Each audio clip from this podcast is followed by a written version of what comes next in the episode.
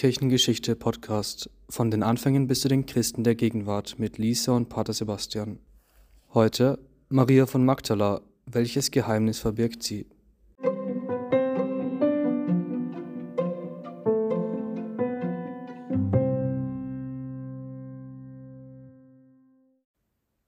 Die berühmteste und umstrittenste Frau aus der Bibel ist die Maria Magdalena.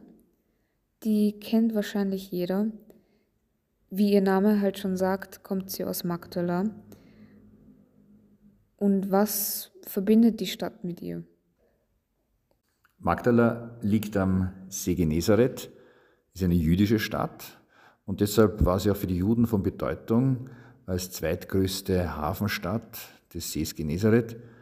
Wenn die Juden zum See Genezareth gingen, aus Nazareth gingen sie über Kana, dann vorbei an dem Berg Hörner von Hattim und kamen nach Magdala. Sie mieden nämlich das heidnische Tiberius, um nicht unrein zu werden. An Tiberias kann ich mich sehr gut erinnern. Wir sind mit dem Boot vorbeigefahren und da waren wunderschöne leuchtende Lichter von der Stadt. Und wie sieht es mit Magdala aus? Gibt es die Stadt heute noch? Vor ungefähr 100 Jahren haben die Franziskaner angefangen, am Ufer zu graben, wo sie Magdala vermutet haben, aber weil da zu viel Grundwasser ist, hat es immer wieder die Grabungen überflutet. 2004 hat eine andere kirchliche Gemeinschaft begonnen zu graben, ein bisschen weiter weg. Und sie wollten dort ein Bildungshaus errichten und eine Kirche, haben deshalb schon Probebohrungen machen lassen, da ist nichts zutage getreten. Und dann war Baubeginn, der Bagger fährt aus, gräbt hinein und stoßt an einen großen Stein, reißt gleich ein Stück heraus aus dem Stein, weil das ein starker Bagger war, und hebt einen wertvollen Stein heraus. Es kam gleich der Bauleiter dazu und auch der Auftraggeber von dieser kirchlichen Gemeinschaft. Der Stein war schön verziert. Wozu hat man den Stein damals benutzt? Er stammte offenbar aus der Antike und man hat dann weitergegraben und es ist eine kleine Synagoge zutage getreten, also ein Gotteshaus der Juden. Die Synagoge wurde errichtet ungefähr 50 vor Christus, noch vor der Zerstörung des Tempels in Jerusalem durch die Römer. Und auf dem Stein war eine Menorah dargestellt, das ist ein mehrarmiger Leuchter. Man nimmt heute an, dass der Stein als Podest gedient hat, um aus der Torah vorzulesen. Und hat man dort in der Nähe noch etwas gefunden? Ja, es waren spannende Ausgrabungen. Neben der Synagoge so über die Straße hinüber könnte man sagen, hat man großräumige Villen gefunden. Sowohl in der Synagoge als auch in den Villen waren Fußbodenmosaike. Ganz anders als in Kapharnaum, das ja auch am See Genezareth liegt. Genau, dort haben wir das Haus des Petrus besucht.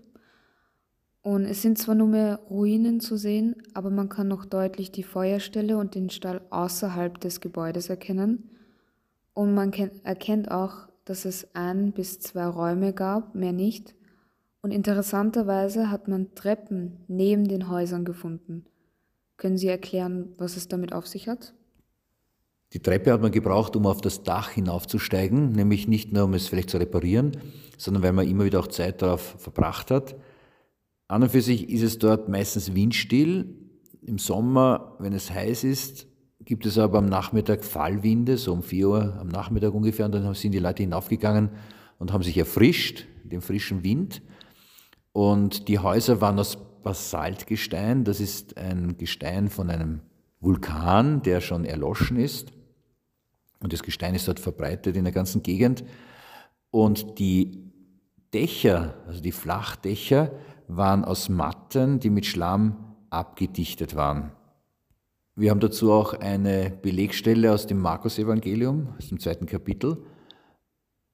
Einmal waren so viele Leute bei Jesus versammelt, dass niemand mehr rein konnte ins Haus und Männer wollten ihren gelähmten Freund zu Jesus bringen, damit er ihn heilt. Und sie sind über diese Treppe hinaufgestiegen, haben das Dach abgedeckt, also diese Matten, die da mit dem Schlamm abgedichtet waren, und haben einfach ihren Freund auf der Bahre zu Jesus hinuntergelassen, direkt vor ihn hin.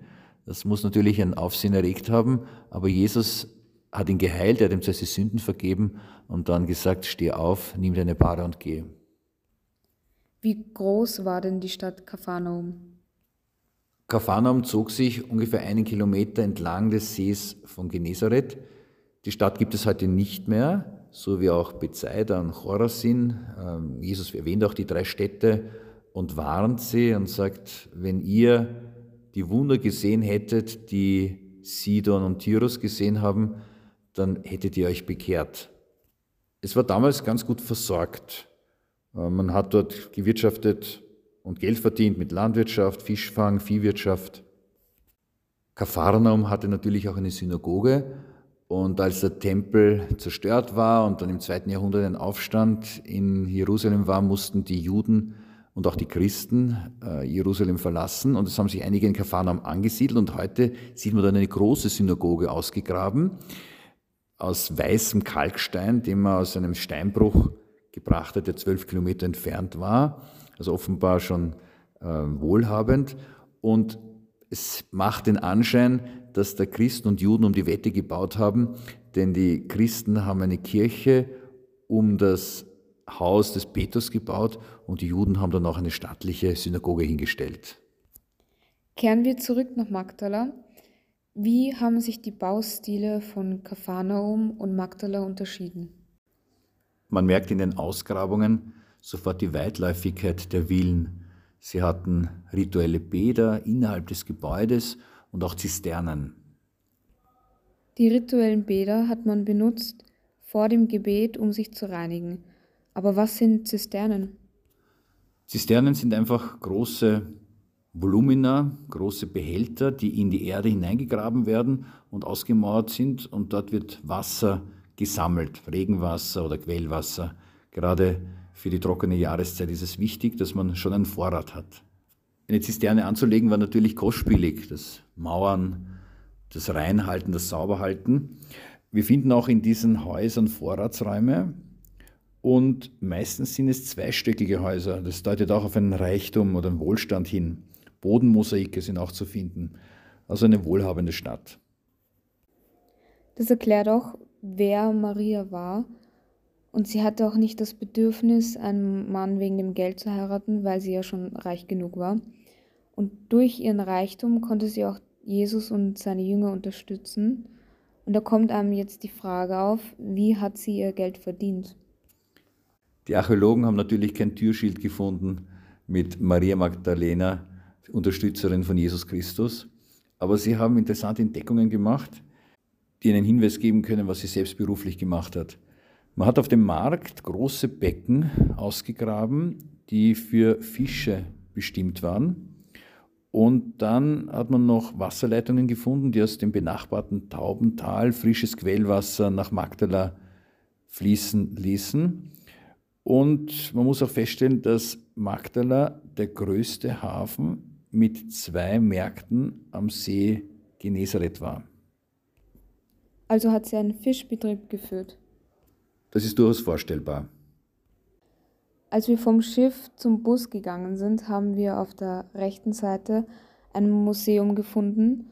In diesem Museum ist ein Holzboot ausgestellt, das viele Jesusboot nennen. Ob Jesus mit dem Boot gefahren ist, wird man wohl kaum sagen können, aber es stammt aus der Zeit Jesu. Das ist das Spannende daran. Man hat so eine spezielle Atmosphäre hineingestellt, damit es nicht zerfällt, wenn es an der Luft ist. In den 1980er Jahren hat man das Boot gefunden bei Novginosar und anhand des Bootes konnte man erkennen, wie man damals gefischt hat. Es war ja üblich, in der Nacht zu fischen, wenn die Fische das Boot nicht sehen, weil es dunkel ist. Und der See zeichnet sich dadurch aus, dass meistens wenig Wind weht. Das heißt, sie sind an und für sich langsam vorwärts gekommen und das hat immer Stunden gebraucht, das Fischen. Bei der sommerlichen Hitze kann ich mir vorstellen, dass die Fische dann verdorben sind. Das hätte natürlich die Ware verdorben. Und jetzt schaut man bei diesem Schiff, bei diesem Boot und erkennt, dass der untere Teil ziemlich tief ins Wasser hineinreicht. Also es war mehr Volumen, als man brauchte, um zu fischen. Man nimmt es aber an, dass im unteren Teil Wasser war. Man hat einfach die Fische lebendig herausgeholt, ins Wasser hineingeworfen und so lebend transportiert. Und dann, als man beim Hafen angekommen ist, hat man diese lebenden Fische in diese großen äh, Becken hineingeworfen, wo frisches Quellwasser aus dem Taubental gekommen ist. Das war wirklich feinster Fisch von höchster Qualität. Hat man den Fisch auch weiterverarbeitet oder hat man den lebend verkauft? Der lebende Fisch war sicher eine Delikatesse, gerade für die Leute, die dort gewohnt haben. Aber man hatte diesen Fisch auch in andere Gegenden exportiert. Bis nach Rom hat man den Fisch vom See Genezareth verkauft. Wie hat man ihn haltbar gemacht? Man hat ihn gepökelt, das ist eingesalzen, weil es in Magdala eine Quelle gab, die salzhaltiges Wasser führte. Das Wasser hat man einfach in der Hitze verdunsten lassen und Salz gewonnen. Das war die eine Methode. Die zweite Methode, man hat den Fisch geräuchert. Die Franziskaner haben bei ihren Ausgrabungen einen Räucherturm entdeckt, der eben darauf hinweist. Übrigens haben die umfangreichen archäologischen Ausgrabungen den Bau des Bildungshauses und der Kirche wesentlich verzögert. Es waren nicht nur finanzielle Fragen dabei, sondern auch die vielen Arbeiten, die die Archäologen geleistet haben. Das heißt, die Kirche wurde erst ungefähr 13 Jahre nach Baubeginn eröffnet. Die Legionäre Christi haben auch dann ein Bildungshaus zwei Jahre später in Betrieb genommen.